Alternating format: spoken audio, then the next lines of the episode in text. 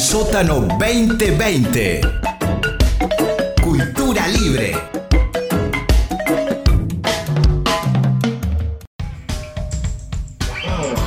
Tenés la oportunidad de hacer radio como siempre quisiste, libre. Sumate a la grilla del sótano rock y haz tu programa desde el estudio de la Kame House. Contactanos, vení a conocernos, contanos tu idea. Buscanos en las redes como Kame House, Cerca Records y el sótano rock.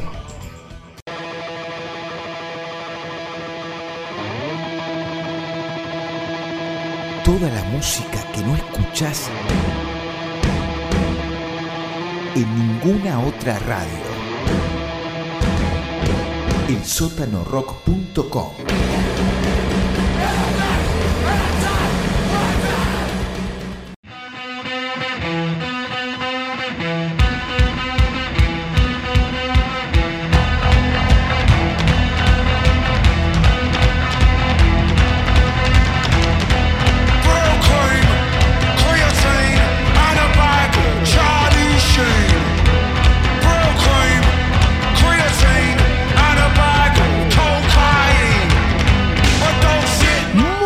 amigas, muy buenas tardes, amigos, muy buenas tardes, amigues. Bienvenidas, bienvenidos, bienvenides a esta, una nueva edición, una nueva entrega, un nuevo capítulo, un nuevo comienzo de Una Cosa de Locos, programa radiofónico online que, siendo las 19 horas 3 minutos de este jueves 2 de abril del año 2020 y confinados, sí, todavía confinados a el aislamiento preventivo obligatorio, también llamado popularmente cuarentena. De todas formas, se las ingenia, de todas formas, encontramos la manera, la forma de llegar hasta ustedes, como siempre, claro, a través de esta plataforma, nuestra plataforma, nuestra casa, podríamos decir. Incluso estamos en vivo al aire a través de elsótanorock.com. Claro, estamos en vivo si ustedes están escuchando esto a las 19.03 del jueves 2 de abril de 2020, pero muy posiblemente puedan también escuchar estas ondas irradiadas en otros puntos temporales, ya sea en las repeticiones mismas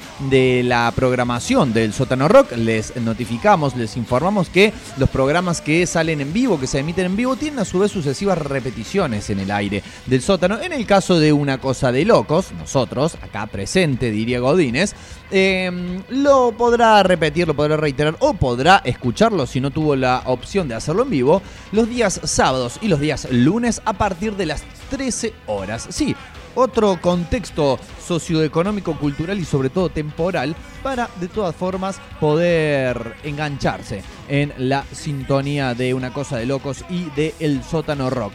Les decíamos entonces nueva entrega desde la cuarentena mientras seguimos renegando con los controles de nuestra consola a ver si nos permite llegar en las mejores condiciones hacia sus oídos. Ahí parece estar llegando.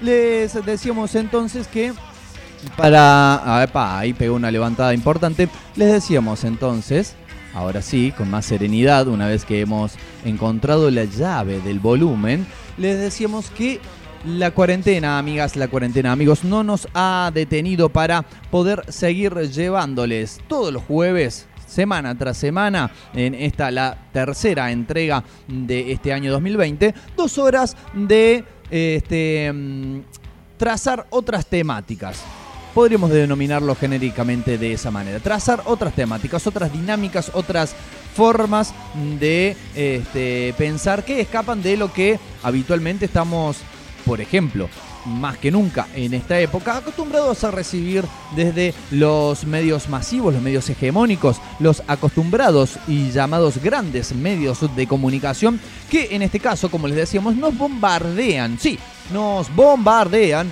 con informaciones referidas a lo que hace al virus en sí, ¿no? En el sector de... eh, hay tantos muertos. Eh, Estados Unidos pasó a ser la- el país con más infectados. eh, todavía no se ha descubierto una vacuna, eh, etcétera, etcétera. Bueno, obviamente, y como lo dijimos a partir del primer programa de este ciclo 2020, no podremos, no podremos estar ajenos a esta realidad. Obviamente tendremos también que hacer alusión a lo que está pasando en el planeta Tierra, pero trataremos de hacerlo desde una perspectiva un poco que nos saque de, de- este encierro, no solamente físico, sino también informativo. Una perspectiva que, por ejemplo, nos muestre cómo aprovechan la cuarentena distintos músicos alrededor del mundo. ¿Qué hacen? ¿Qué les sirvió para ponerse a hacer algo? ¿Se pusieron a agujerear la pared con un taladro para colocar esa repisa que hacía rato querían poner en la casa y que su familia decía, pero Peter, ¿cuándo vas a poner esa, repisa? Necesitamos poner todos los adornos de porcelana sobre la misma. Y bueno, el Peter finalmente agarró y dijo, está bien, hoy, hoy es el día, voy a estar todo el día acá en casa, no puedo ir de gira, no puedo escapar al estudio, voy a agarrar el taladro y voy a hacer. O aquellos que tienen ¿no? los estudios en sus casas, ¿Qué podrán hacer? Bueno, vamos a tener un bloquecito donde vamos a hablar de esas cuestiones como para, como decíamos, no escapar por completo de la realidad que nos rodea, pero sí mostrar otro matiz de la misma.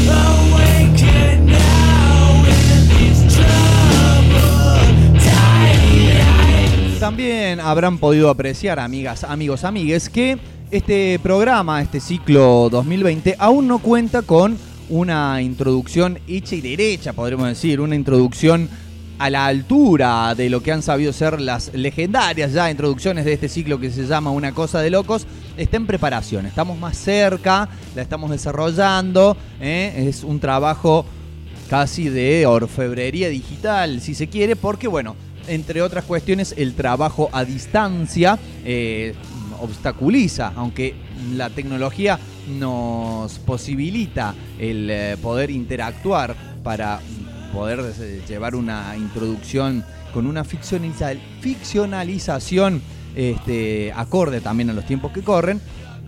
El hacerlo no es simple, el trabajar a distancia en cuestiones eh, casi de interpretación actoral no es lo más sencillo. Eh, estamos en desarrollo, seguramente amigas, seguramente amigos y amigas, para la próxima semana, para el próximo jueves, lo vamos a lograr y vamos a arrancar nuestro programa con prácticamente fuegos artificiales sonoros. Sería una cosa más, más o menos así.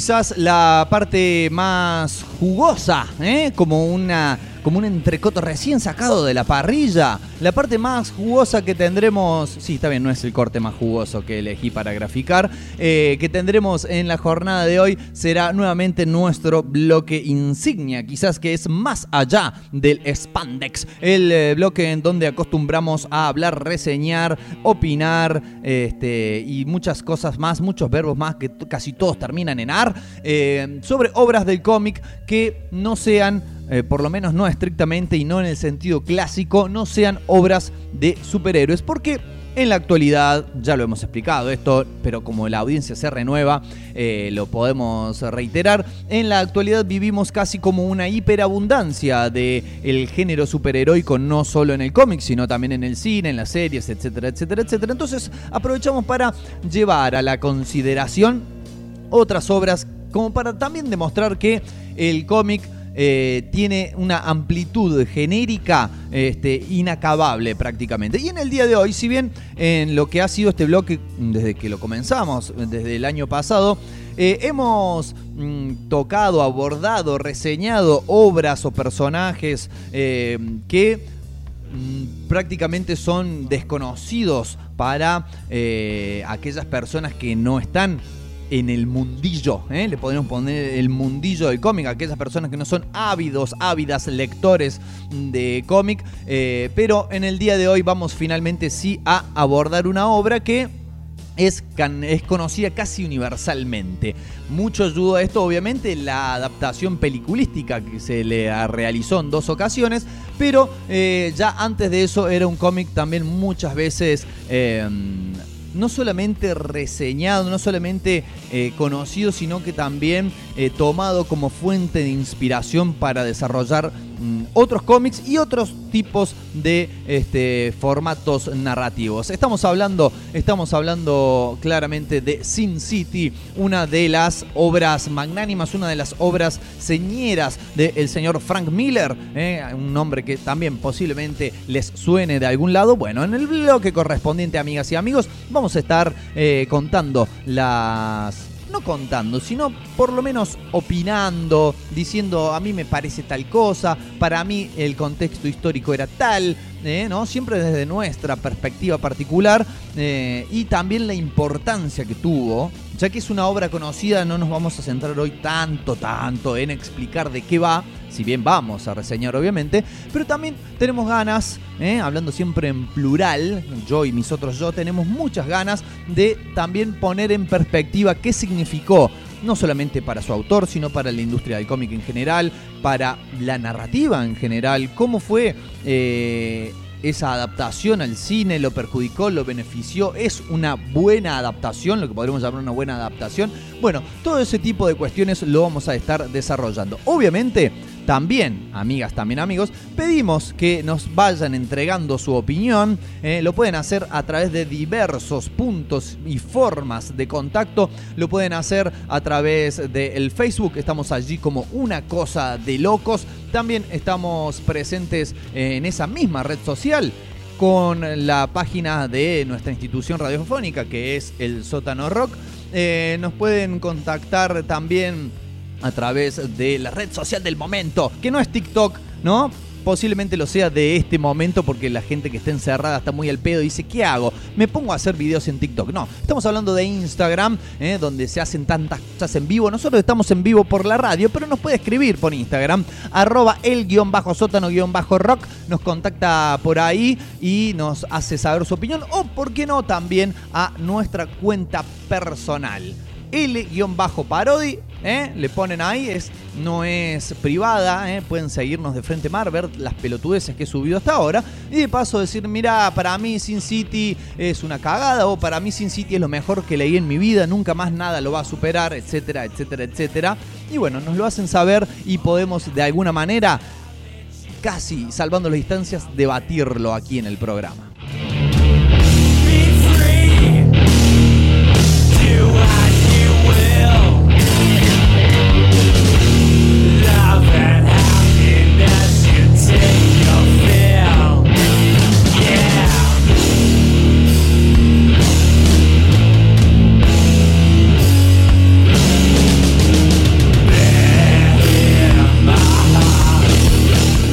Decíamos hace un rato que esta cuestión eh, pandémica nos afecta de diversas maneras, ¿no? Es mm, sobre todo la cuestión del encierro está haciendo que algunas, por ejemplo, algunas percepciones se distorsionen, ¿no? Estamos hablando de el consumo de hongos alucinógenos que si están en la seguridad de su hogar, tranquilamente podrían hacerlo, quizás en alguna dosis pequeña para no irse de mambo. Eh, pero no, estamos hablando de, por ejemplo, lo que es estrictamente la percepción del tiempo, ¿no? Me parece que, eh, pese a que el tiempo, sabemos, no vamos a poner un poquito filosóficos en esta parte, tiempo sabemos que es algo que eh, es medido, ¿no? Para eso están los relojes, los calendarios, etcétera, etcétera. Eh, si bien es algo que es medido y que a partir de esa medición pareciese ser algo objetivo y ecuánime para todo el mundo, también es sabido, por otro lado, que cada persona tiene una percepción particular y subjetiva del tiempo y que esta situación de, eh, por ejemplo, a quienes nos toca estar en nuestra casa la práctica totalidad del día, sino incluso días enteros sin poner un pie afuera, eh, me empieza a afectar la manera en la cual percibimos el tiempo. A veces para algunas personas las horas se hacen más largas, para otras personas se hacen más cortas, sobre todo para aquellas personas que les gusta dormir la siesta, por ejemplo, los días se hacen más cortos.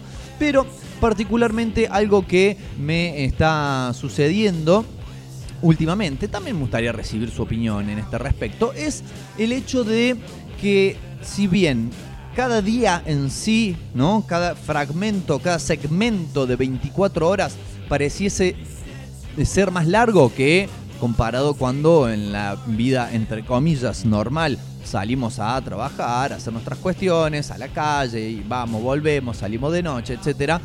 Los días cuando uno está confinado eh, parecen hacerse mucho más largos. Esa es actualmente creo la percepción que no solamente a mí me estaría afectando, sino a varias personas a los cuales es como que los días se le hacen eternos. Pero ¿qué pasa? Hay una corriente que casi que iría en contra de eso y- y nos lleva a pensar, pero ¿cómo puede ser esto? ¿Cómo puede ser así? Que es que, pese a que los días se nos hacen más largos, mi percepción es que las semanas, o sea, el conjunto de días, pasan velocísimamente. Yo, por ejemplo, hoy, jueves, pasaron siete días, una semana entera, completa, concreta, del programa anterior de Una Cosa de Locos. No puedo creer, no puedo creer que ya haya pasado una semana. Para mí fue ayer, como decía un viejo tema de Flemita, si no me equivoco, fue ayer que me senté en este mismo lugar y habilité la transmisión, el micrófono para poder comunicarme con todos y con todas ustedes. Y sin embargo ya han transcurrido siete días enteros. ¿Será esto? ¿Será esto porque la percepción nos engaña al ser todos los días más o menos parecido? Al transcurrir todos los días más o menos de la misma forma. Bueno, vamos a empezar la andadura musical del programa de hoy, de la edición de hoy de Una Cosa de Locos, 2 de abril de 2020. Vamos a empezar haciéndolo con una canción que habla particularmente de esto y que además tiene la característica de ser un temazo y que además tiene la particularidad de ser de la autoría de una de las bandas de predilección del conductor de este programa. Estamos hablando nada más y nada menos de los Nine Inch Nails, los clavos de 9 pulgadas o las uñas de 9 pulgadas, lo cual sería bastante más difícil de sostener. Imagínense, ¿no? Mansa lavada de manos para sacarte el virus de las uñas de 9 pulgadas, eh, que desde su disco With Teeth con dientes nos traen un tema que ahí sí ahondamos en esta percepción cuasi metafísica del transcurso del tiempo. El tema se llama Every Day is Exactly the Same. Todos los días son exactamente iguales. Y para complementar de alguna manera eh, esta, esta introducción, esta inserción eh, musical, vamos a pegarle un tema que en su comienzo eh, también habla de esta, en su comienzo no en los orígenes de la humanidad, sino en el comienzo del tema, habla justamente de, de lo que es que percibir que todos los días pasan prácticamente de la misma forma, de la misma manera, eh, que son idénticos, cortados casi por la misma tijera. Estamos hablando nada más y nada menos que de sucio y desprolijo. ¿eh? El tema obviamente compuesto por el señor Norberto Napolitano y que en esta ocasión vamos a escuchar traído hacia nuestros oídos a través del eh, trío, el power trío, ¿no? Muchas veces se dice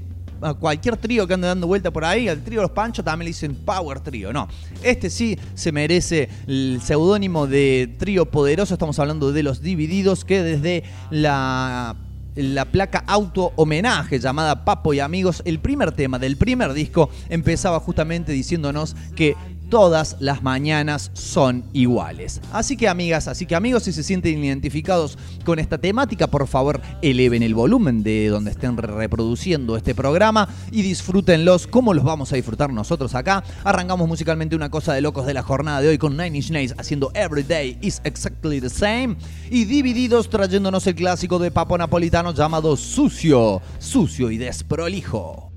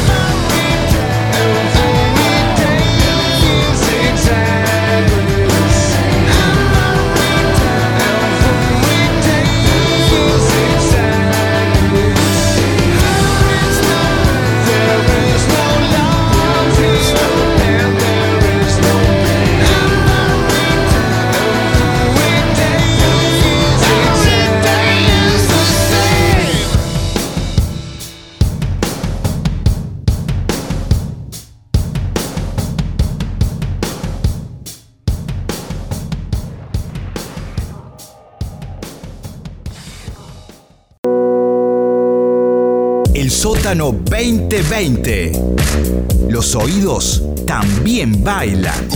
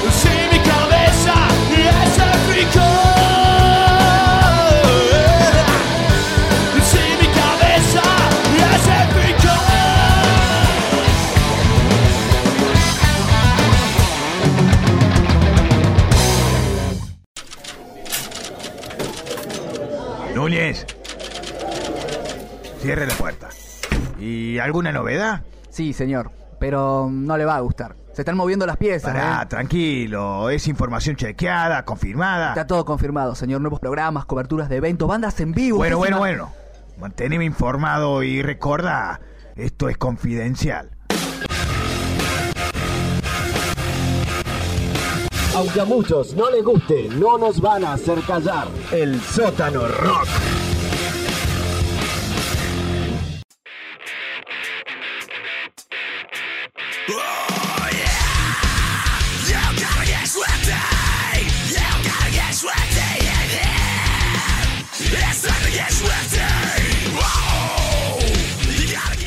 Y media, 19, 30 horas de este jueves 2 de abril del año 2020. Quizás a algunas personas que nos hayan seguido desde hace algún tiempo les esté sonando esta música. O sea, les está sonando porque sí, están escuchando el programa, pero digo, les resuene en su memoria esta música que está sonando en estos momentos de fondo. Y esto es porque es, eh, son diferentes versiones de Get Swifty, la canción con la que utilizamos de apertura o la canción que utilizamos de apertura. Vamos a redactar bien mentalmente, así podemos hablar con propiedad. Eh, durante los últimos dos años de este programa, les decía hace un rato nada más que estamos en proceso de formulación de una nueva introducción que no va a tener nada que ver con Rick and Morty. Lo que sí tiene que ver con Rick and Morty es este bloque. Porque claro, es una canción sacada de esa serie animada que desde hace algunos años apareció en el eh, firmamento televisivo, podríamos decir, digital también. Y eh, maravilló a muchas personas porque mm, supuso una ruptura. Bueno, estuvimos hablando de esto, ¿no? En el programa pasado. Quizás algunas personas tengan alguna sensación de déjà vu, ¿no? Porque estamos hablando de cuestiones parecidas a las del programa anterior donde hablamos de Solar Opposites, el programa, la nueva serie que va a estar siendo emitida a partir del eh, mes de mayo y que va a estar siendo o que es desarrollada por uno de los creadores de Rick and Morty. Pero la noticia, pero la noticia en este caso eh, viene con las novedades acerca de cuándo se va a eh, estrenar la segunda parte de la cuarta temporada, la esperada segunda parte de la no menos esperada cuarta temporada de Rick and Morty, eh, para que podamos volver a disfrutar de las tropelías, las desventuras de este científico loco y su nieto, al cual de alguna manera casi algunas veces, algunas veces no siempre, lo reduce a la servidumbre. De todas formas, abrimos un paréntesis antes de ir a la mm, a la dimensión ¿no? estrictamente informativa de este bloque. Les decía recién, les pedía que me escribiesen a los diferentes puntos de contacto, que si hace falta los repito, en eh, Facebook Una Cosa de Locos o El Sótano Rock, en Instagram El Sótano Rock, eh, en Instagram también L-Parodi. Nos pueden escribir a todos esos lugares y decirnos por las temáticas de hoy son... em, ¿Qué les parece Sin City? Cualquier opinión al respecto estará bien y será leída al aire. Así que bánquensela lo que vayan a decir. Y por otro lado, también esta cuestión que hablábamos en la introducción de la percepción del tiempo. Tenemos acá la palabra de querido Luis Funes, a quien estamos todavía aguardando de que eh, mm, pueda ser la sucesión de este programa, ¿no? Que arranque con su Esperando a Godoy. Estamos esperando a Esperando a Godoy que va a arrancar en algún momento, esperamos. Justamente le estamos tirando presión al aire. eh, los martes y los jueves a partir de las 21 horas, es decir, sería la continuación. Los días jueves tendríamos el enorme, enormísimo honor de dejarle el aire del sótano rock a ese excelentísimo programa, pero hasta ese entonces y abro otro paréntesis de este- dentro de este paréntesis, quizás debamos abrir ¿no? una de esas peticiones de change.org o de Abbas o de algunas de esas ¿no? cosas que a mi entender lamentablemente no sirven para mucho, pero como no, para decirle, che, este, firmemos, juntemos firmas digitales, ya que no podemos ir a la casa de cada uno que nos firme con una lapicera. Juntemos firmas digitales para que vuelva esperando a Godoy lo antes posible y cuando lleguemos a la meta de 100.000 firmas, no le va a quedar otra que arrancar. Pero nos dice, además, que nos dice que todo eso es parte de la campaña publicitaria. Bien jugado, bien jugado, la verdad. Dice, los días son más cortos, aunque parezca que tenemos más tiempo es un tiempo sin tiempo a veces. Como que la misma noción temporal nos está chupando un huevo. Claramente, ¿no? Sobre todo a las personas que no tienen que cumplir un horario o que tienen que estar todo el día dentro de su casa. La noción temporal nos está chupando un huevo. Si queremos, cenamos a la una de la madrugada. Si queremos, almorzamos a las 10 de la mañana. Si queremos nos tiramos una siesta a las 12 del mediodía, hacemos lo que queremos. Una mezcla de rebeldía y sorpresa sería esto, ¿no? Claramente. A mí, dice, por ejemplo, no a mí, sino a él, a mí se me dio vuelta el ciclo de cada día. Y no quiero. Hace dos semanas que me levanto al mediodía y no me rinde una mierda porque la luz es necesaria en este encierro. Claro, porque si nos ponemos a pensar, si le sumamos a lo que es ya la opresión de estar encerrado, le sumamos la eh, cuestión así medio fúnebre, funesta de que eh, empieza a anochecer más pronto. Y sí, el día, si vos necesitas de la luz del sol para mm, que te nutra, cual Superman se nutre de los rayos de nuestro sol amarillo para elevar su fisonomía y su fisiología por encima de los meros humanos mortales, si necesitas esos rayos te vas a ver en problemas si te vas a, si te vas a levantar a las 12. Si te levantás a las 8, quizás andes un poco mejor. Bueno, volvemos, sí, volvemos a retomar el caudal informativo de este bloque para decirles que ya tenemos fecha y no es lo lejana que supondríamos para el reestreno de la nueva temporada de Rick and Morty. De, no de la nueva temporada, sino de la segunda mitad de esta cuarta temporada. Eh, se estará estrenando el primer episodio de esta segunda tanda de cinco. ¿eh? La primera tanda de cinco nos dejó un poco manijas. A mi entender, a mi entender quizás no llegando además a los niveles épicos astronómicos de los momentos destacados de las primeras tres temporadas. Me parece que ya a partir de ahora se empieza a notar que si bien hay momentos sublimes en cada episodio, no son esta cuestión eh, redonda, ¿no? Esta cuestión que decía, loco, este capítulo es una joya, es para ponerlo en un marquito, como que se empieza a notar un cierto desgaste que por otro lado es lógico después de, ¿no? Es como que como pasa con las bandas, por ejemplo, con la música. Y si hiciste tres discos de la reputa madre que lo parió y posiblemente el cuarto aunque sea bueno y no va a ser tan bueno como ese, pero va a ser bueno y va a ser algo nuevo además. Eh, en cuestión, en definitiva, el 3 de mayo y a partir de la cadena Adult Swim eh, se va a estar transmitiendo el lo que sería el sexto capítulo de eh, esta cuarta temporada de Rick Morty. Ya hay un adelanto en- girando en las plataformas de video. Una especie de tráiler de esta segunda parte de la temporada que como obviamente suele suceder, nos adelanta distintos momentos de los capítulos que se vendrán. Eh, a partir, como decíamos, del 3 de mayo se estrena en Estados Unidos, ¿no? En su cadena original. Para quienes la vean por televisión, posiblemente tengan que esperar unos días más. Y seguramente para quienes, como es mi caso, la vemos pirateada, bajada al internet. Sí, vénganme a buscar, loco. Yo la pirateo a la serie.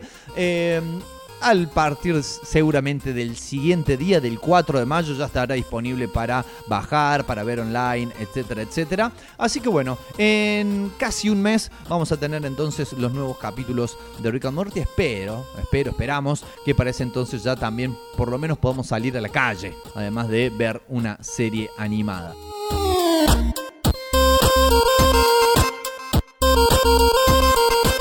Y como para matizar la espera. Mientras eh, transcurre este mes, la gente de Adult Swim se despachó con un mini capítulo, podríamos decir, un corto, una, una realidad paralela. Si bien obviamente Rick and Morty trata justamente de un montón de dimensiones paralelas, eh, nos retratan en este caso una dimensión samurái. Samurai y Shogun Rick and Morty es el nombre del corto que ya pueden encontrar, ya lo pueden encontrar en nuestra página de Facebook de Una Cosa de Locos. Lo pueden ver ahí, en todo caso cuando termine el programa, no sean tan cagadores y cagadoras de ponerlo ahora, pueden aguantar un poquito más, pero se trata de un mini capítulo, de una secuencia de aproximadamente 5 minutos de duración, donde de alguna manera se adapta la mítica, la mística y los personajes de Rick and Morty a lo que es justamente eh, la mística de la serie y del manga Lone Wolf and Cub, o sea, sería el lobo solitario y cachorro, recordemos un manga y también anime que trata sobre eh, un verdugo samurái de la época de Japón medieval y su hijo de tres años de edad que lo acompaña.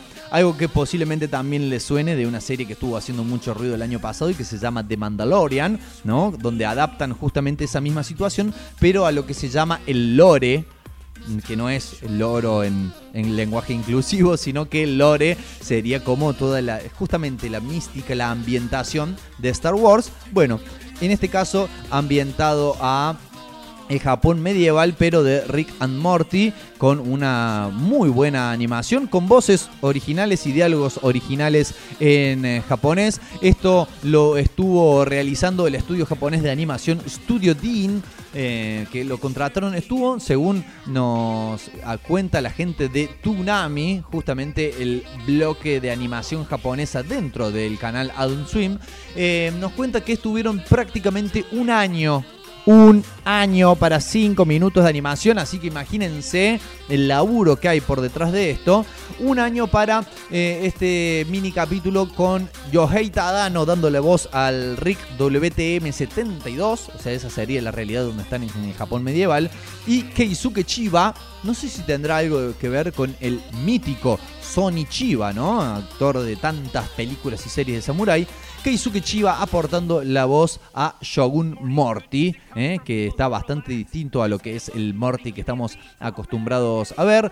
No falta la sangre, no falta la violencia, no falta el lenguaje adulto, sí falta la desnudez, este, pero bueno, tiene varias de las cosas, de los elementos que reconocemos característicos de Rick and Morty, pero también con toda esa cuestión este, tanto nos gusta, por lo menos acá, no sé si ustedes también se adhieren, de los samuráis, ¿no? Tienen un aura los samuráis, ¿no? Toda esa cultura del kimono, de la katana, de la kanaka, que nos atrae, nos atrae mucho y bueno, en este caso sería como unir lo mejor de dos mundos. Recordamos, ya lo pueden ver, como para ir matizando y mitigando la espera hasta que se estrenen en los nuevos capítulos, como quien se toma unos mates antes de almorzar, ¿no? Tipo 10 y media, 11 y ya tenés hambre, pero todavía no es hora de almorzar, siempre y cuando no estemos en estas épocas de cuarentena que, como dijimos, los horarios importan un choto.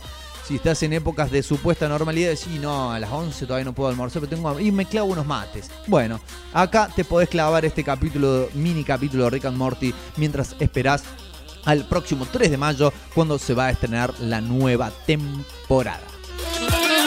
Oh, oh, oh, oh, oh, Bien, y ahora entonces vamos a ir con temas musicales que no tienen absolutamente nada que ver con lo que les acabo de hablar. Una total rareza acá en una cosa de locos donde siempre acostumbramos a este, programar la música de acuerdo a lo que este, hemos hablado o de lo que vamos a hablar en el bloque. En este caso lo que queremos hacer hincapié y reforzar la idea, algo estuvimos hablando en la semana pasada cuando hacíamos el anuncio del... eh, compartíamos el comunicado de nuestros hermanos y hermanas y hermanes de allí de la Kame House eh, con esta tarea, con esta eh, este, hermosa propuesta de recolección de alimentos no perecederos, útiles escolares, ropa y demás para las personas que están en una situación en la cual esta cuarentena les afecta muchísimo y que cerraba ese comunicado diciendo no seas policía, no te pongas en yuta, no te pongas la gorra, porque hay gente que la está pasando mal y no le queda otra que salir a la calle. Bueno,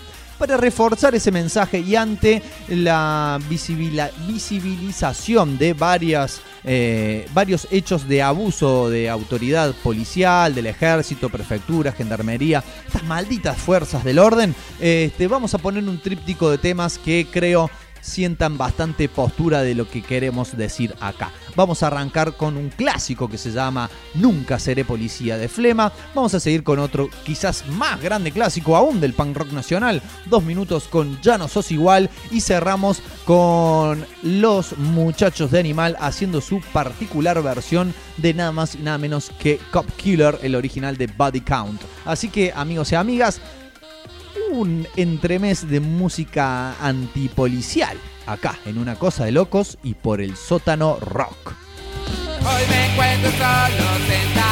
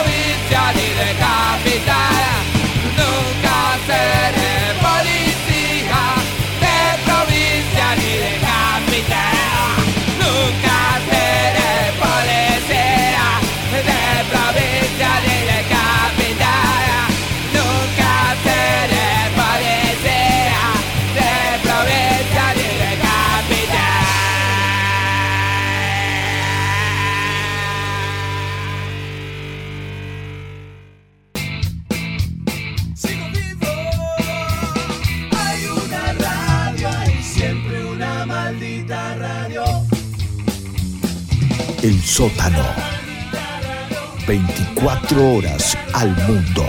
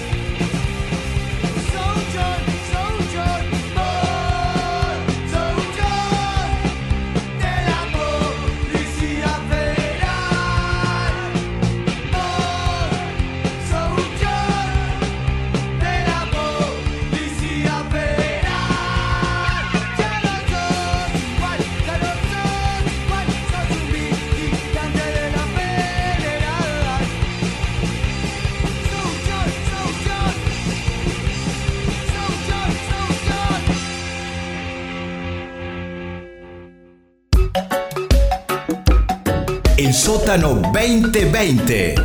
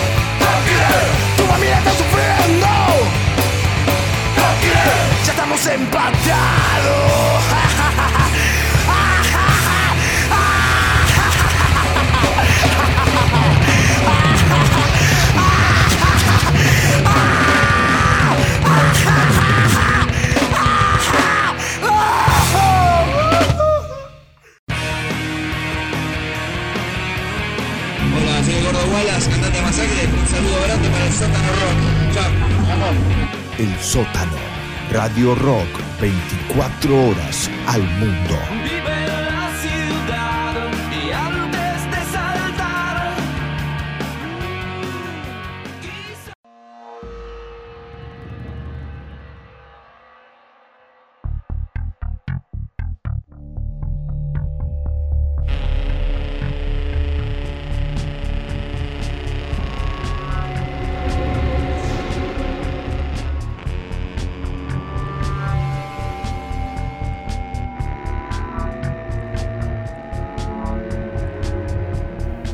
19 horas 55 minutos marcan entonces el comienzo de este bloque que quizás también en su momento pueda necesitar una introducción propia para que lo separe, lo destaque, lo ponga en relieve del resto de los bloques de este programa. Estamos hablando de esta sección que se llama Más allá del spandex y que en esta ocasión les traemos, nos traemos entre manos el análisis, el desguace, la reseña, eh, ¿por qué no también la opinión de una obra que creo yo, se encuentra dentro de las más conocidas, las más difundidas del cómic a nivel general y que también me atrevería a decir eh, debe estar dentro de el top 5 tranquilamente, si no en el top 3 de las historias de cómic o los elementos, las publicaciones de cómic por fuera del género superheroico más conocidas a nivel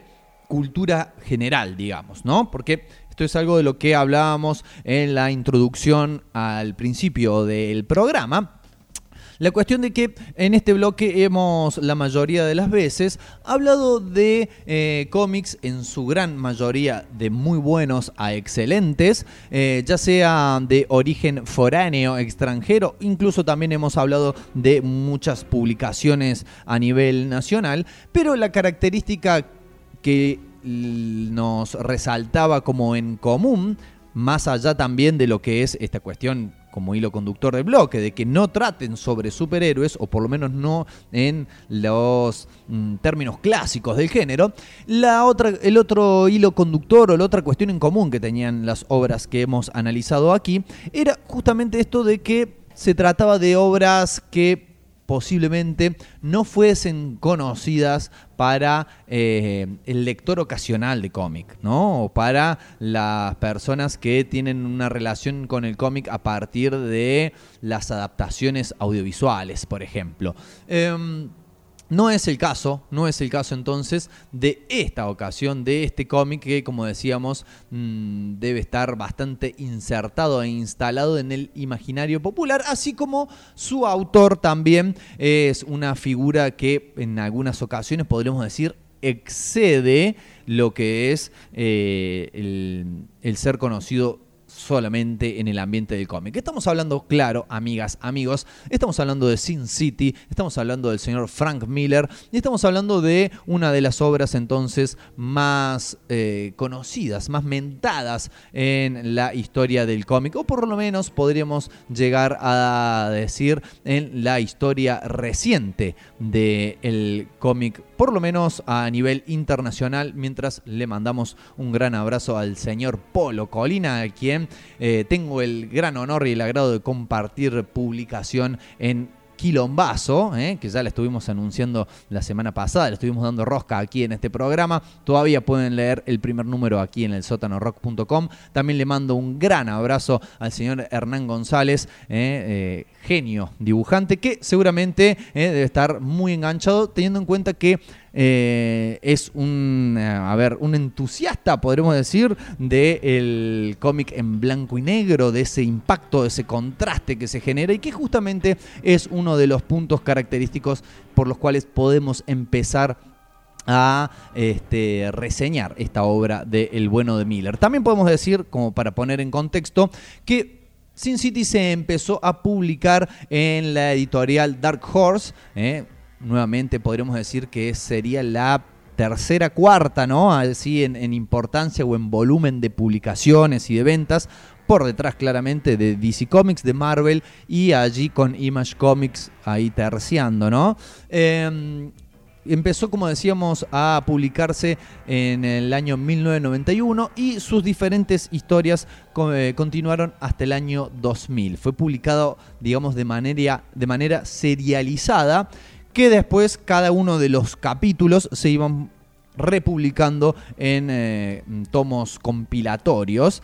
Eh, y lo que decíamos de la fecha no es casual porque a esta altura ya Miller, podríamos decir, era una especie de superestrella del cómic, eh, habiendo eh, mm, ofrendado, entregado, pergeñado, creado, dado a luz a obras de la importancia de El Caballero Oscuro, El Caballero de la Noche, ¿no? Esta obra con la cual de alguna manera resignificó no solo el personaje de Batman y el carácter del mismo, sino también torció un poco el rumbo de incluso el mismísimo género de superhéroes este, como tal.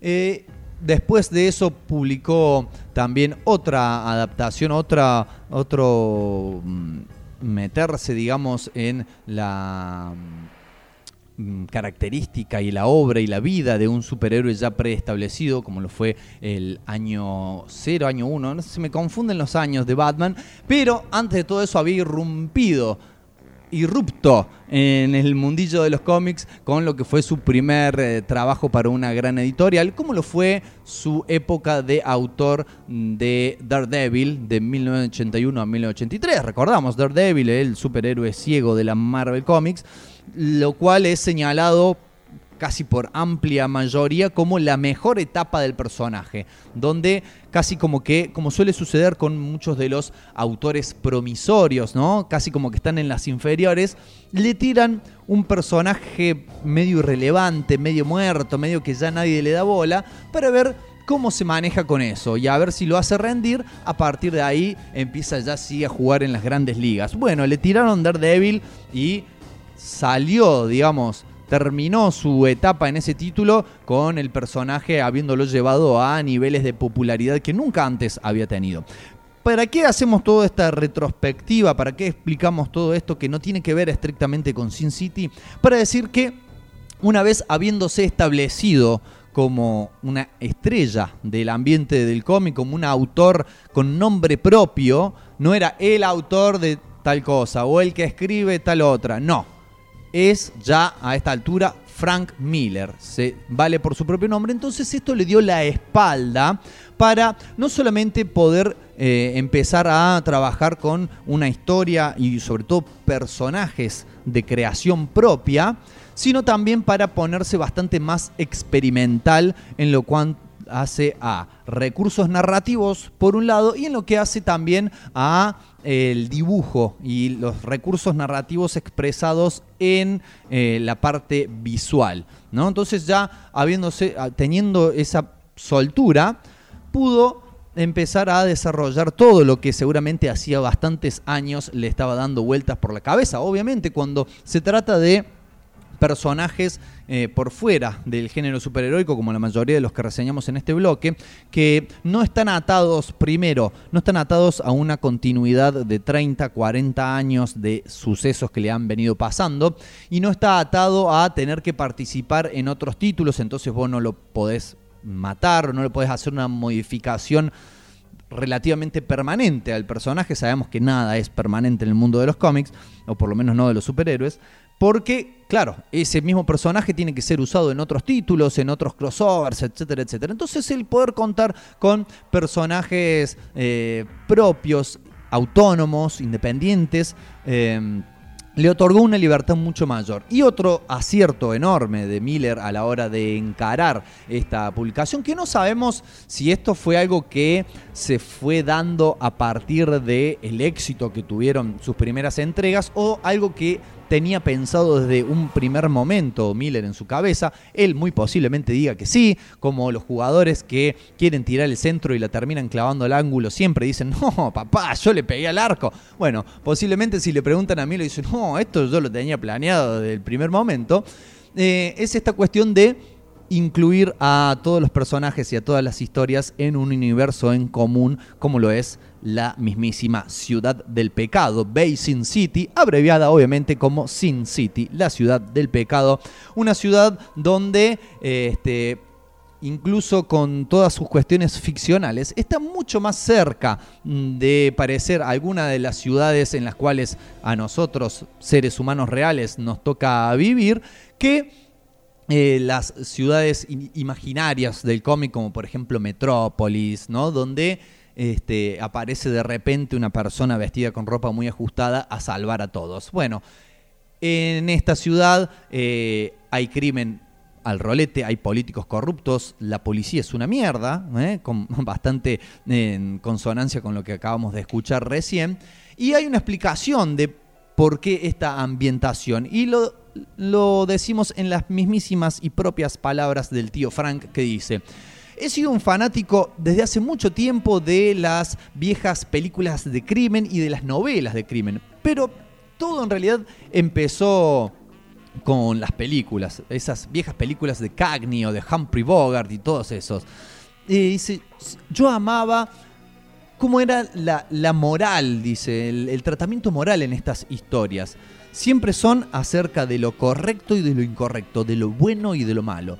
Pero, dice, en Sin City en particular quería que todo sucediera en un mundo donde eh, el comportamiento virtuoso fuera algo raro, escaso, y que resemejara o asemejara en gran medida al mundo en el cual yo vivía.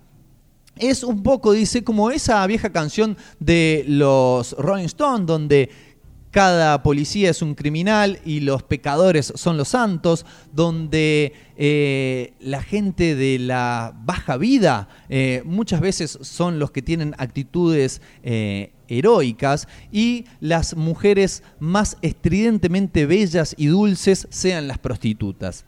Quería un mundo fuera de balance, donde la virtud es definida por individuos en situaciones difíciles y no por ese eh, sobrecogedora sensación de bondad que de alguna manera estaba gobernada por esta autoridad casi, digamos, de carácter mm, divino, que era el Comics Code, el código de los cómics. Hacemos un paréntesis acá para explicarles qué es el código de los cómics. Eh, fue algo que surgió a partir de los mediados de la década del 50, donde eh, a partir de las denuncias de un eh, personaje televisivo, creo que era un psicólogo conductista, una cosa más o menos así, se empezó a demonizar a los cómics como diciendo algo que pasó después ¿no? Un par de décadas después con el heavy metal también, ¿no? Esto de demonizar diciendo que llevaba la perdición a la juventud, que sus historias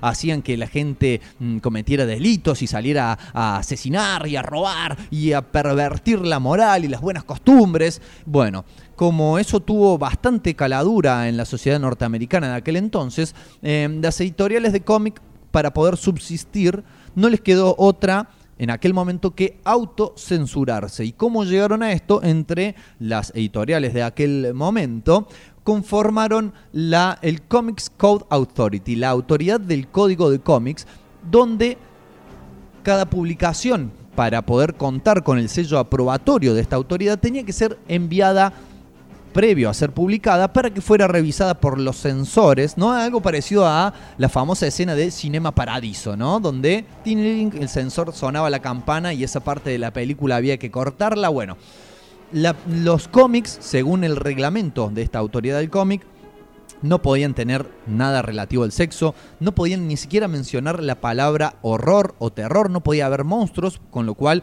todo un género que estaba brillando en aquel momento, como lo era el cómics de horror, directamente casi que desapareció por un par de décadas.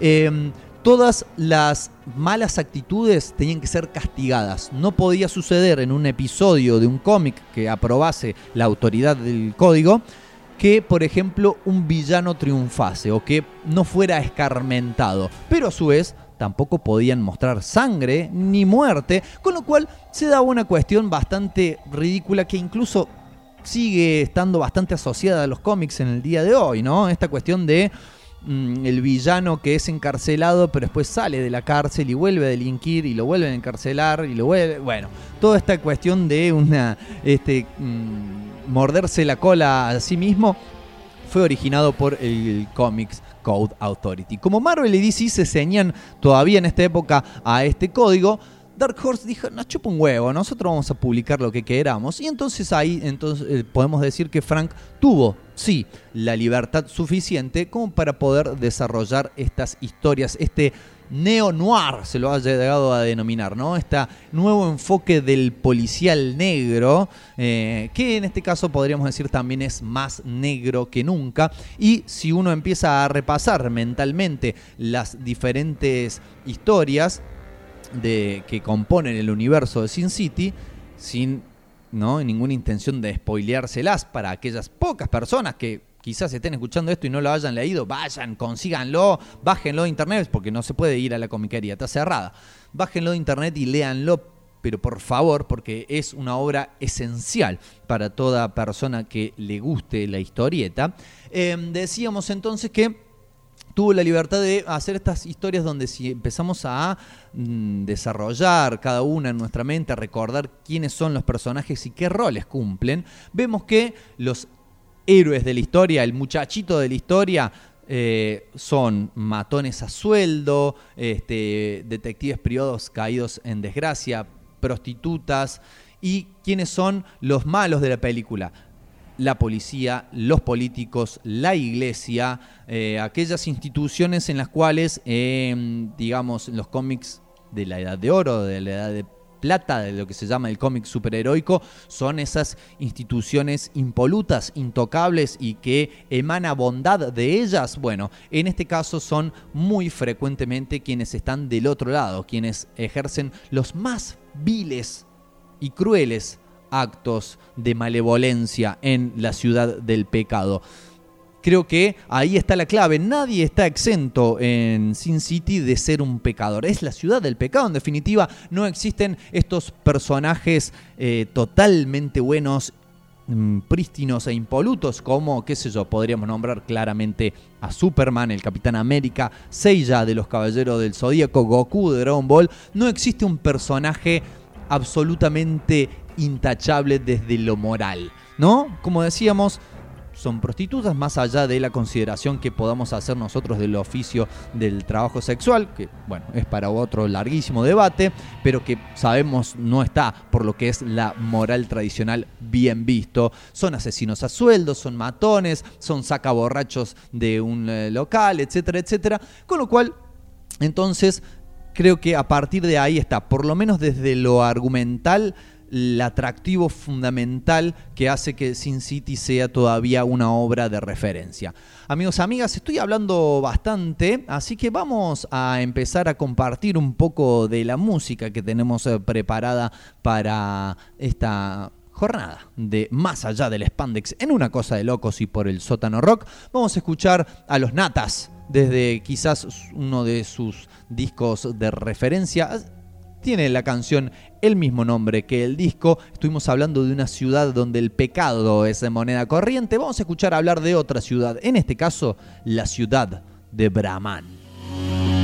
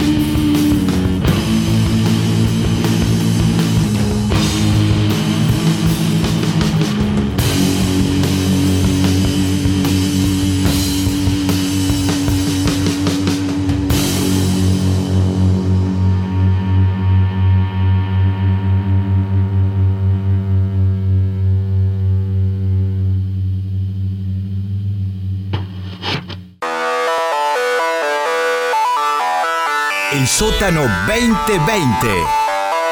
Lo oculto emerge.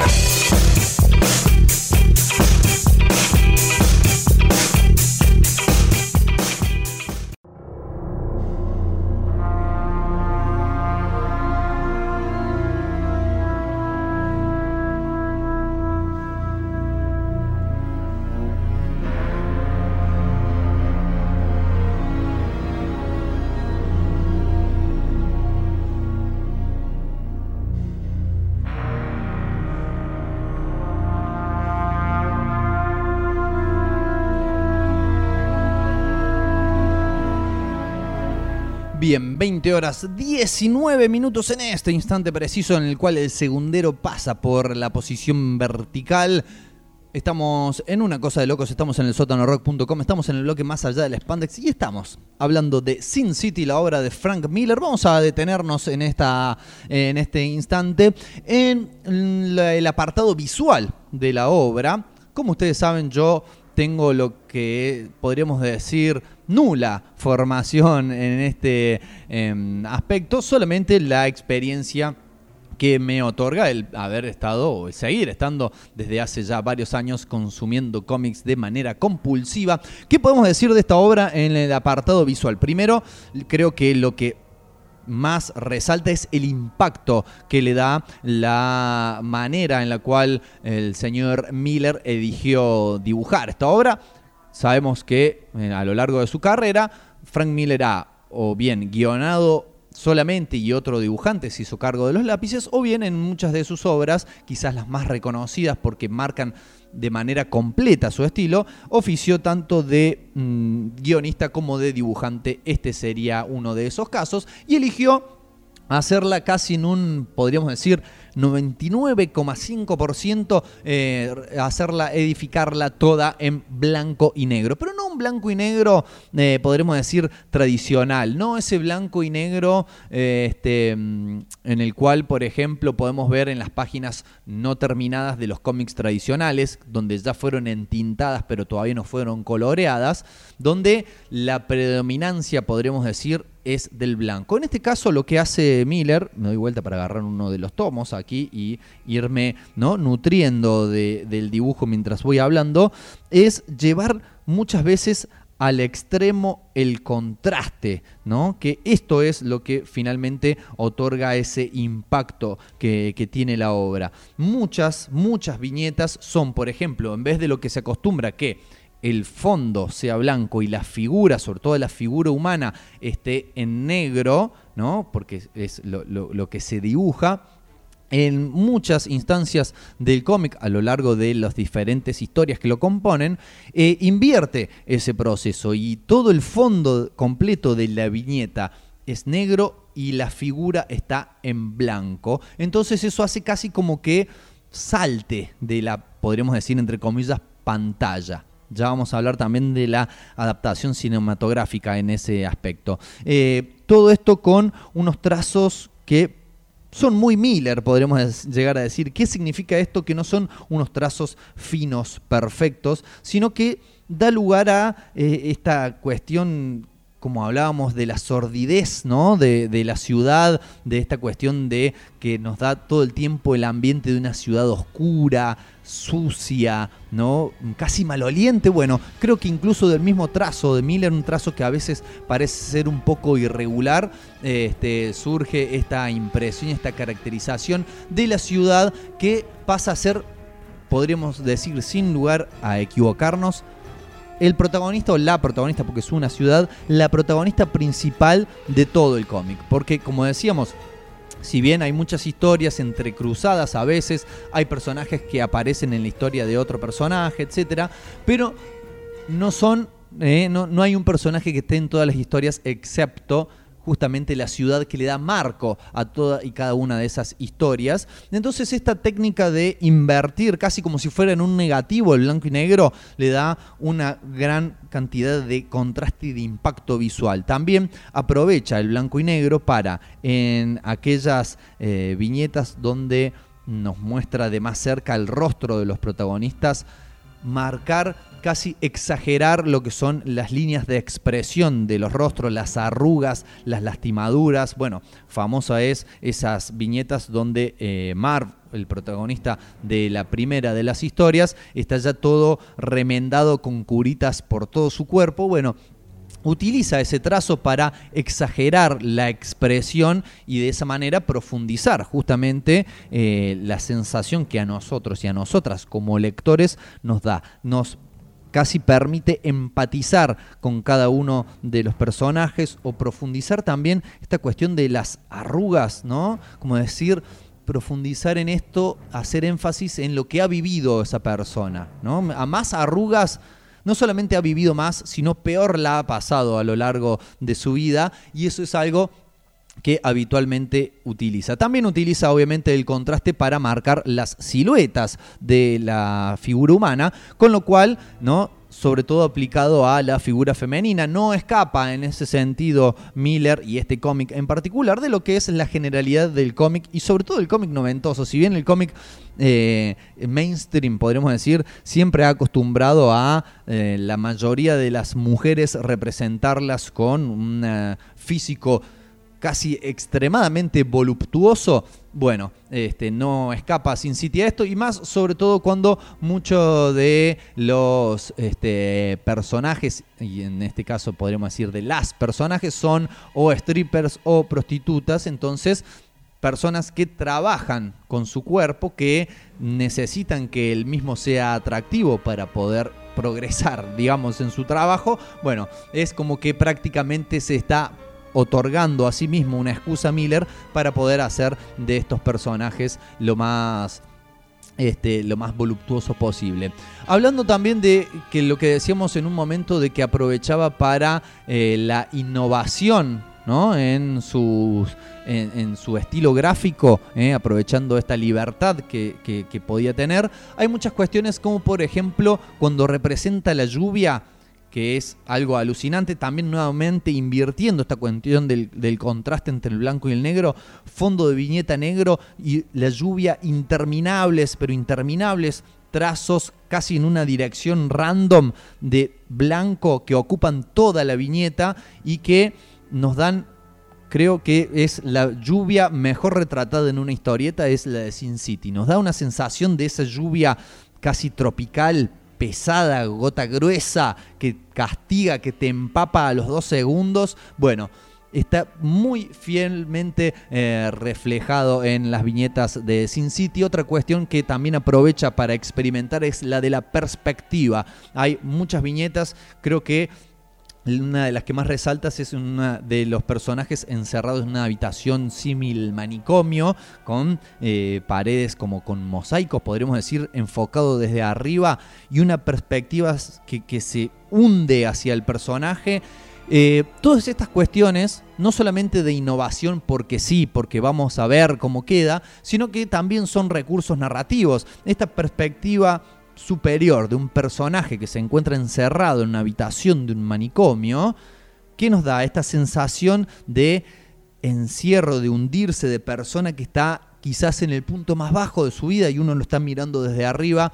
Eh, no es solamente en esta viñeta, sino que en tantas otras también aprovecha para jugar con perspectivas inusuales que le otorgan también ¿no? todo un, rasgo de, de novedad y de frescura al cómic. Quizás para algunos podría pensar que todo un cómic en blanco y negro y con muchas veces invirtiendo este- esta pesadez, digamos, de, de la figura y de los, de los contrastes, sería medio difícil de leer durante un tiempo sostenido de una, una extensión considerable de páginas, pero creo que son detalles como esto y también lo que hace con las onomatopeyas, donde las incorpora al dibujo mismo, incluso al diseño de página mismo. Saben ustedes que muchas veces, o por lo menos en el proceso habitual de elaboración de un cómic, primero el dibujante di- hace el dibujo completo de lo que será cada una de las viñetas,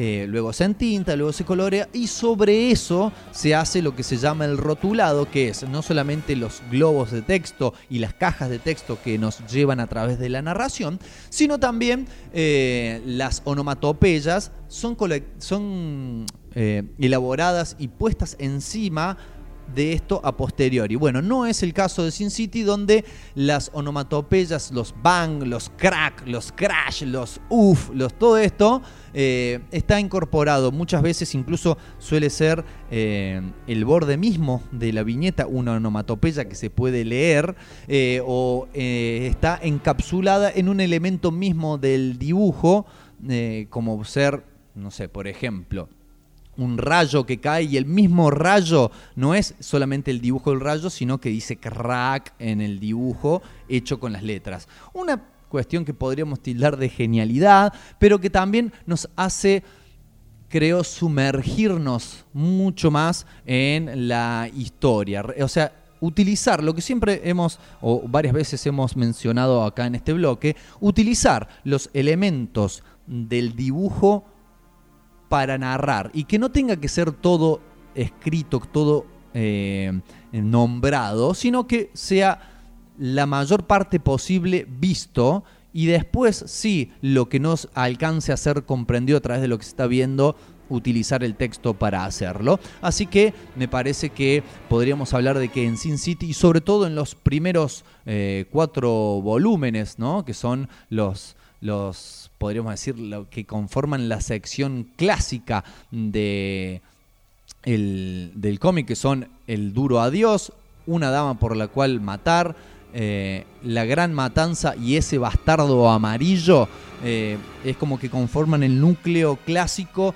y también conforman a mi apreciación, me interesaría también saber la opinión de ustedes, el punto máximo de Miller, no solamente como eh, dibujante o como escritor, sino como justamente contador de historias. Vamos un poco más a la música, nombramos recién una canción de los Rolling Stones a la cual hacía referencia el mismo Miller a la hora de eh, explicar un poco cuál era la moral o la falta de la misma con la cual quiso construir este universo de Sin City. La canción en cuestión se llama Saint of Me y es la que vamos a escuchar ahora a continuación antes de hacer unos retoques finales sobre este quizás la versión más larga de más allá del spandex que hayamos tenido en este programa que se llama Una cosa de locos.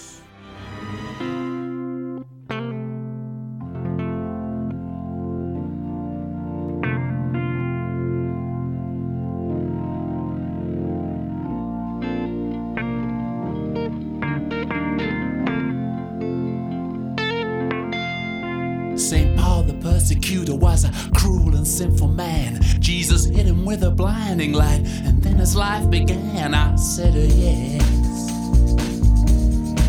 I said, uh, yeah. Augustine knew temptation. He loved women, wine, and song, and all for special pleasures of doing something wrong. I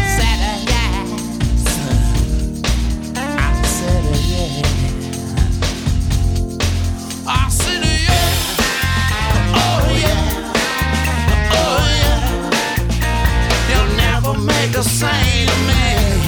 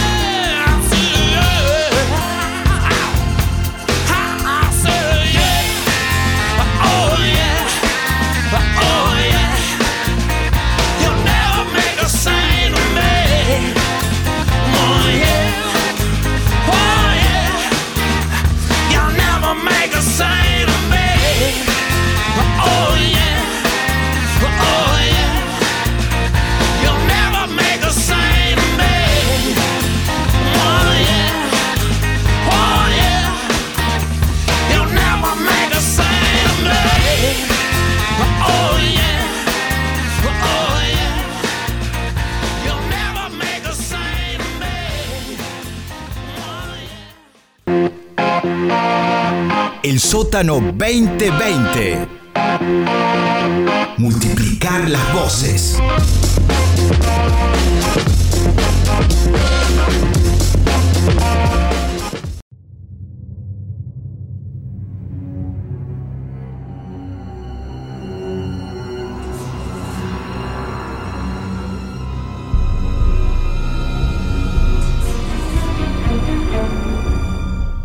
Tercera y última sección de este Más allá del spandex de la jornada de hoy, en el cual vamos a hacer una pequeña referencia a lo que fue, por ejemplo, la o las adaptaciones cinematográficas, si bien la segunda la queremos olvidar, pero no, está ahí, está presente, las adaptaciones cinematográficas de eh, las diversas historias de Sin City. ¿Por qué queremos hacer eh, especial hincapié en esta ocasión si nosotros lo que venimos a hablar es del cómic?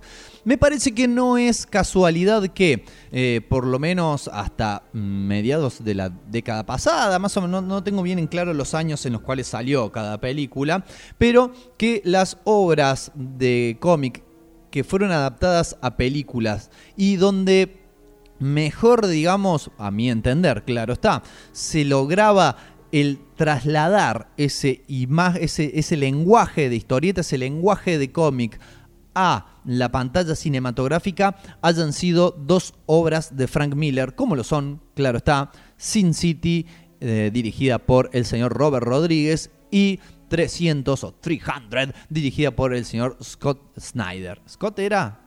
No sé, ya se me mezclan ahí como tanto. Zack Snyder también puede ser. Bueno, el señor Snyder, ¿no? Para quienes lo tengan como conocido, amigo, hermano. Em, ¿Por qué decimos que no es casualidad? Creemos que a partir de todo lo que explicamos eh, recién, del apartado, explicamos sería una palabra muy grande para ignotos como nosotros, lo que referimos recién del apartado gráfico, del apartado visual de Sin City, es que Frank Miller es un autor que en su manera de narrar visualmente es muy cinematográfico. Entonces, la eh, digamos, traslación a otro soporte sí puede ser hecha con relativo éxito. Muchas veces hemos dicho también aquí en el programa y en este bloque en particular que no todas las historietas, no todas las historietas, no todos los cómics mm, pueden ser correcta o fielmente trasladables a otros formatos, a otros soportes. Ahí está el señor Alan Moore para mirarnos con cara de enojo y decir, pero claro, culeado que no se puede adaptar todo. Eh, no todas pueden ser llevadas con éxito a otro soporte como es el de por ejemplo, el cine. Porque estamos hablando de lenguajes diferentes y si bien siempre se cuenta o siempre se trata de contar historias, hay cuestiones que no encajan bien.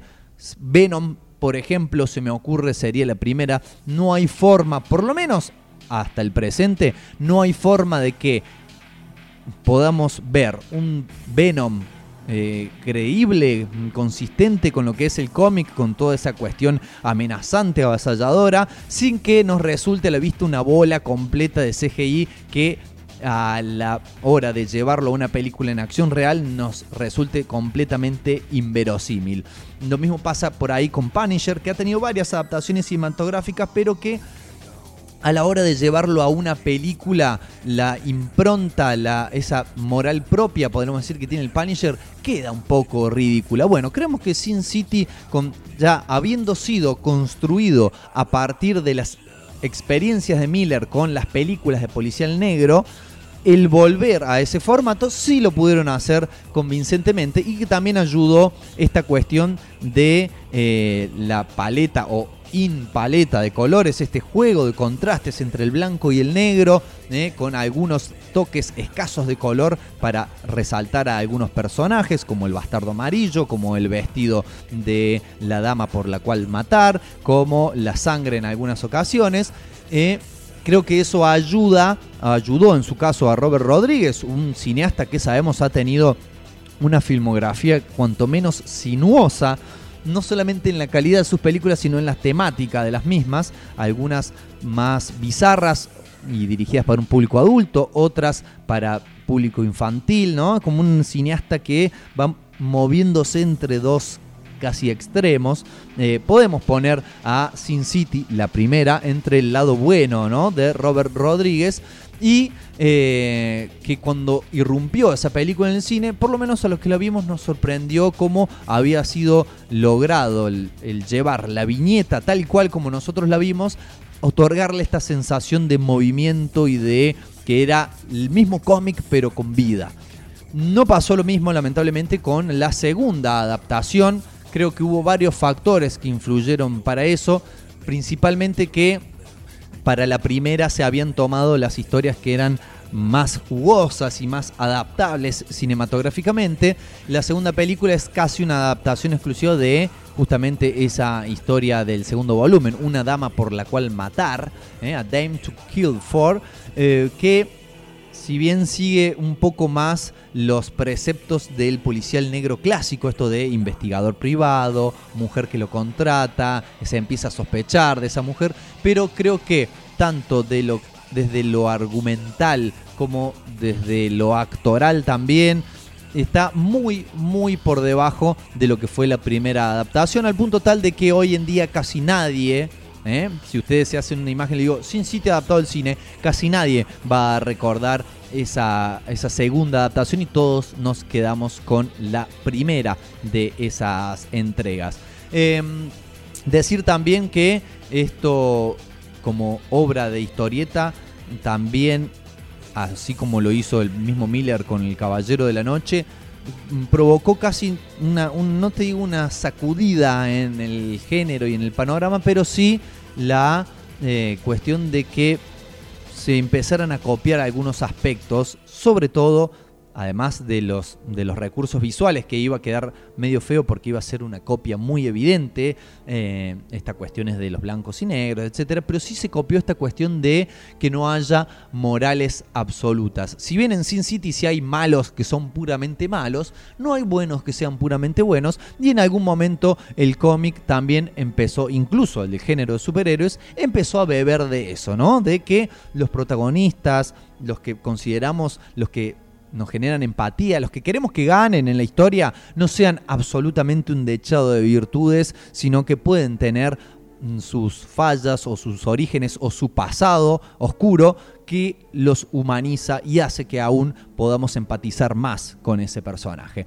Amigos y amigas, Llevamos casi una hora hablando de Sin City, así que vamos a despedir este bloque más allá del spandex de la jornada de hoy. Todavía nos quedan unos casi 20 minutos de programa para compartir con todos y todas ustedes. Vamos a escuchar a la banda Ghost haciendo un cover, una canción que ya ha sonado acá Una Cosa de Locos, haciendo un cover nada más y nada menos que de los Pet Shop Boys. Sí, de la banda ochentosa electrónica por antonomasia. La canción se llama It's a Sin, es un pecado y seguramente si fue un pecado sucedió en Sin City.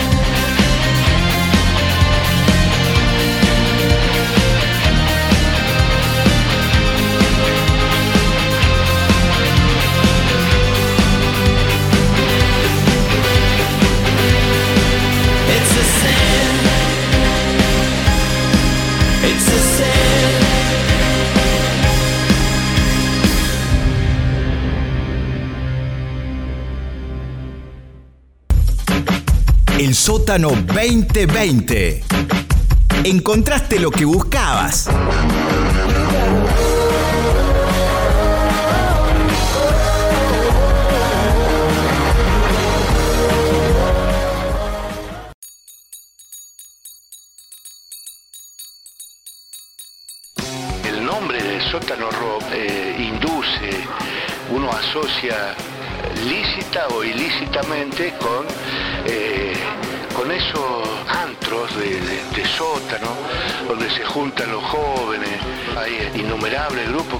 En garaje, en sótano, ¿no? Eh, y, y eso es maravilloso, ¿no?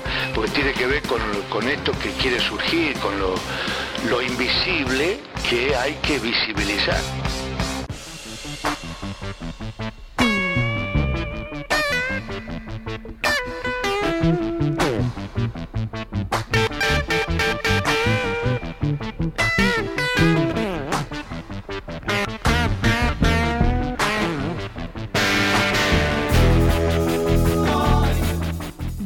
Tramo, último tramo de Una Cosa de Locos de hoy, jueves 2 de abril del 2020. Este, vamos a aprovechar para hacer un bloque de un poco de relajación, podremos hacer. Si bien vamos a hablar de algo relativo a lo que es esta condena mundial que significa el coronavirus, lo vamos a hacer desde una perspectiva un tanto...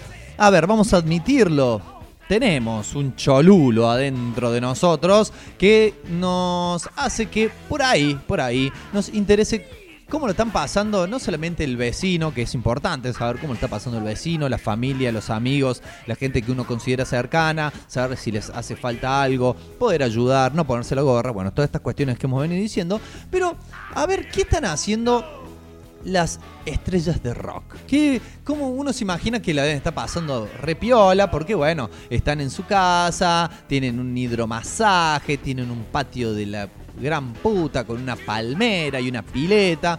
Pero, qué sé yo, vamos a ver. Por ejemplo, podemos empezar por el señor Brian May, creo que todos lo conocen, ruludo, guitarrista, tocaba en Queen, etcétera, etcétera.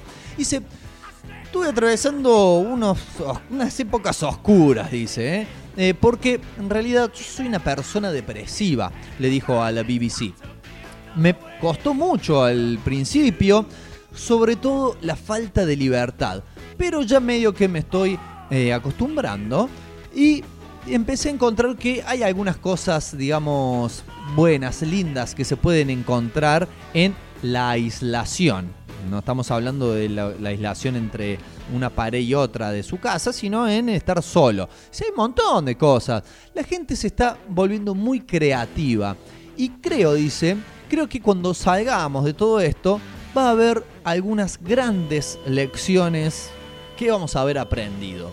Espero que recordemos esas lecciones que vamos a aprender, que podemos trabajar desde nuestra casa, que los autos pueden parar, que los aviones pueden parar, que el aire se puede volver más limpio.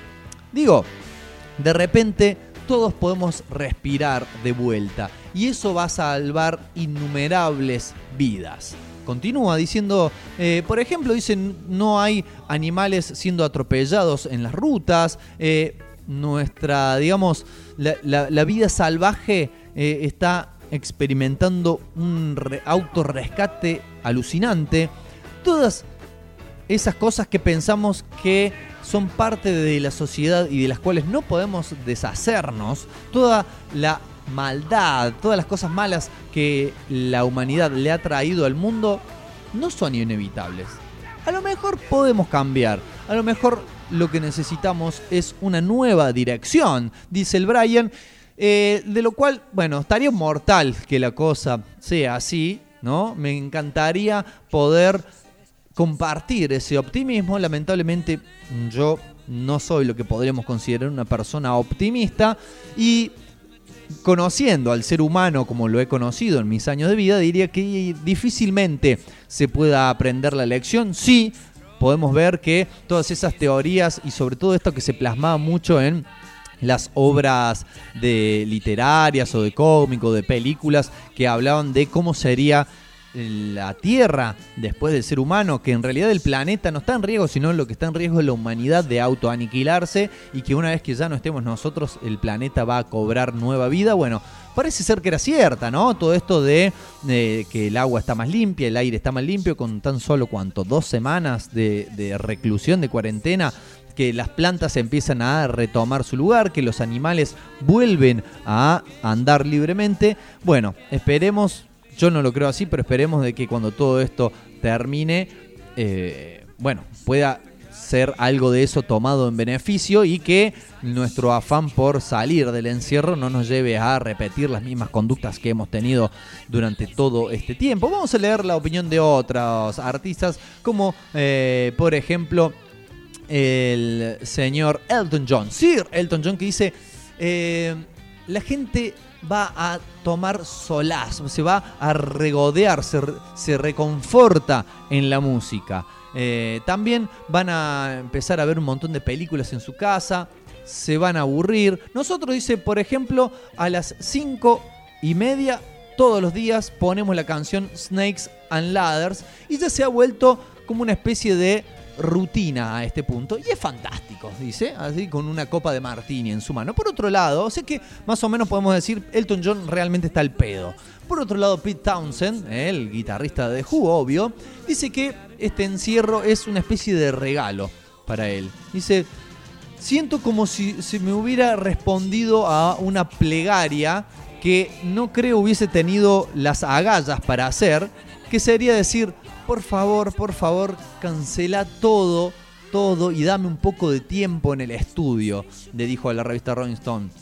Eh, la otra cosa que hice es mirar a la posibilidad de empezar a trabajar más temprano en el calendario y de los días también. Iba a empezar a trabajar el próximo año, pero el empezar a trabajar más temprano en escribir nuevas canciones para otro disco de The Who, ya que al anterior le fue tan bien. Así que bueno, estoy laburando en el estudio, tirando ideas, escribiendo las que me gustan, etcétera, aprovechando este tiempo como para frenar la máquina y poder ponerle la atención a lo que quería en realidad hacer y que muchas veces la vida nos lleva puesto y no nos deja hacer. Por otro lado, otro que está aprovechando el, aislamiento obligatorio de manera positiva es nada más y nada menos que Dave Mustaine, que recordemos hace muy poquito tiempo anunció su total y completa recuperación de un cáncer de garganta. Dice, me he estado manteniendo este, adentro. Recordemos que todavía, de todas formas, por ejemplo, en Estados Unidos, donde vive Mustaine, no es obligatorio, ¿no? El- el- no es obligatoria la cuarentena, pero me he mantenido adentro de mi casa, ya voy por el día 12, este, me lavo las manos un montón y también estoy escuchando un montón de música de Megadeth, poniéndole los toques finales a un nuevo libro y trabajando en el nuevo disco de Megadeth. Eh, estando, dice, estoy esperando él poder hacer nuestra próxima gira una vez que todo eso se termine. Que todo esto se termine. Pero bueno, el loco escribe un libro, te graba un disco, le, le falta plantar un árbol y ya tiene su vida realizada.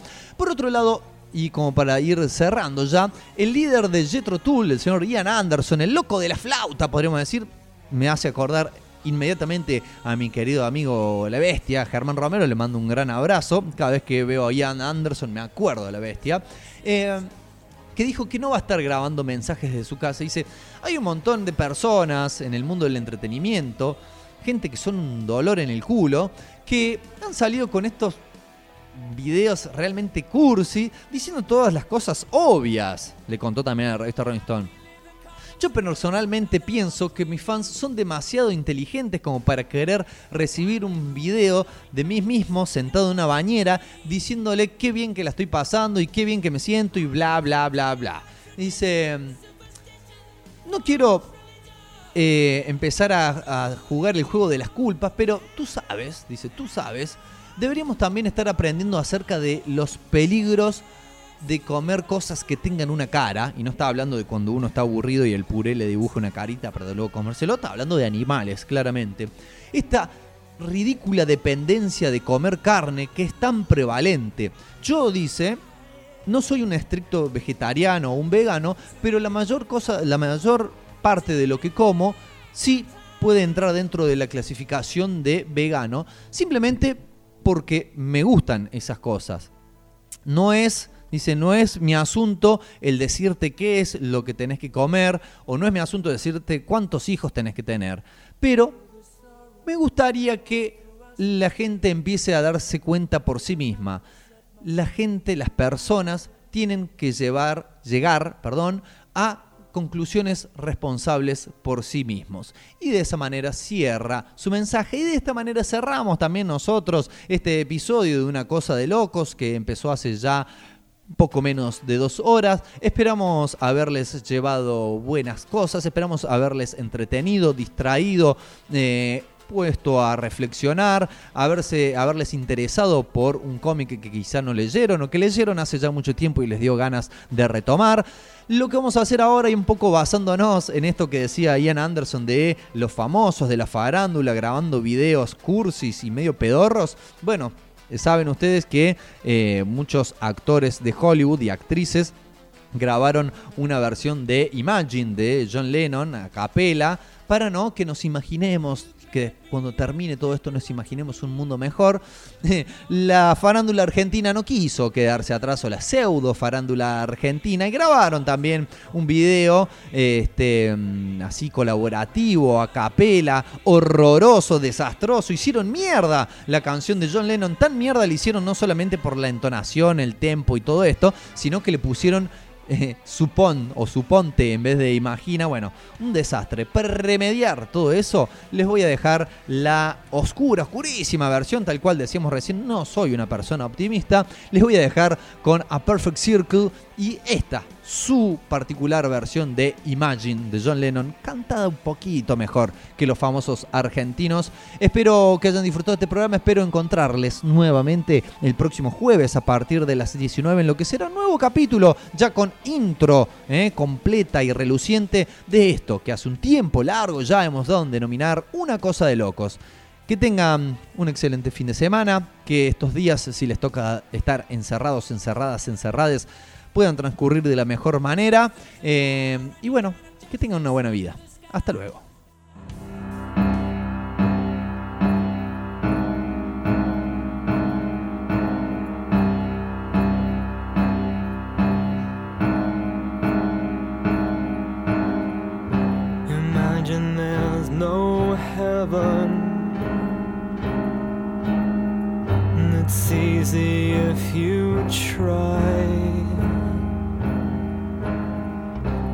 No hell below us.